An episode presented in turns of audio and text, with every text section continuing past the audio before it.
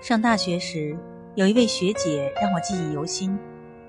大一时，北京的房价还很低，大学旁边的一些住宅小区只要两千多元一平方米。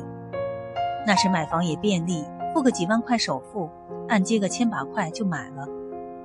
那位学姐拼命打工攒了些钱，又问家里七拼八凑借了点儿，居然一口气签下了五套小户型的合同。付清首付，简单装修后就通通租了出去。每个月靠租金，不但可以还掉月供，还能给自己剩下点零花钱。十年后，他买下的房子增值到三万元一平方，他卖出三套，另两套房子继续留作租用，一个月有近万的房租收入，堪比高薪阶层。他并没有停下脚步，这些年做基金、炒股、投资等一些产业。由于心思细致、善于钻研，又擅长把握机会，存款一路飙升，早早跻身千万小富婆行列。我曾问过他，当初为什么那么有远见？他笑着说：“其实他并不是一个擅长理财的人，只是他当时爱上了一个同样不是北京户口、家庭条件也不好的男生，未雨绸缪，便提前为他们的小家打算。”却没想到，老天爷在几年后送给了他一份大礼。他与我们开玩笑：“没有白马王子，做个白马公主也不错。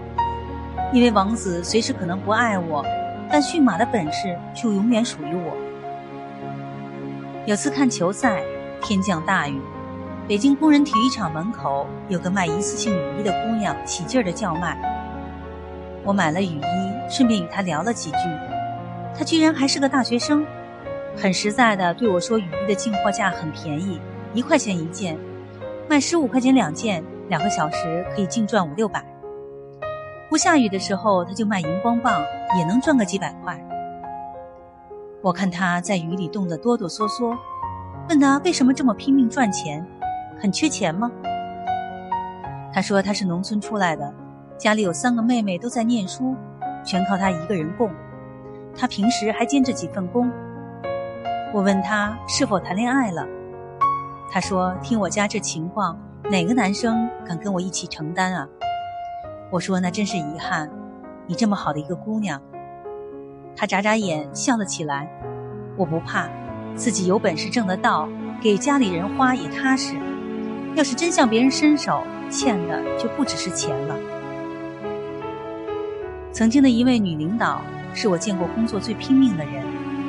几年下来，不但自己买房买车，把父母也接到北京来，安置的妥妥当当。她实在不算漂亮，身材矮小，皮肤黝黑，甚至有些男下属在背后用丑来刻薄的形容她。她最崇拜范冰冰，时常把那句“我不嫁豪门，我就是豪门”挂在嘴边。有一次喝多了酒，她对我说了几句心里话。能照顾一个女人一辈子的，除了男人，就只有物质上的实力。我不能因为没有人愿意娶我，就彻底自暴自弃，失去爱自己、爱家人的能力。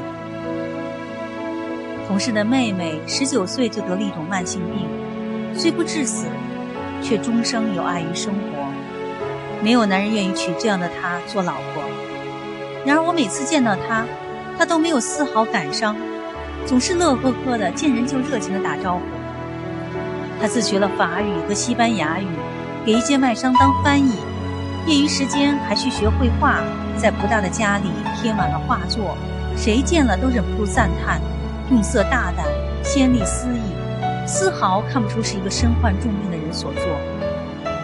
后来有画商看上了他的画，为他办了一个画展，并且销量相当不错。从此，他正式涉足艺术圈，身价倍增。有男人开始追求她，声称完全不介意她的疾病，只爱她的才华，希望照顾她一生一世。姑且不论她是否会接受这爱情，结局又是否美满，但是这份为自己打拼幸福的勇气，便值得敬佩与赞赏。这些女孩没什么不同，不管她们是脚踩水晶鞋还是马丁靴，都会活得风生水起。白马是本事，公主是心态，她们都是身骑白马的公主。我们从来无法决定出身，唯一能决定的是让自己变成怎样的女孩。公主们，在等到属于你的白马王子之前，不如为自己养起一匹白马，让他觉得爱你的人之外，还有惊喜的附加值。这不算倒贴，而是他的福气，你的退路。如果实在没有王子命，那也无妨，索性鲜衣怒马，扬鞭而去，一骑绝尘，潇潇洒洒。总会有人遥遥指着你说：“看，我也想像他一样，拥有一匹自己的白马。”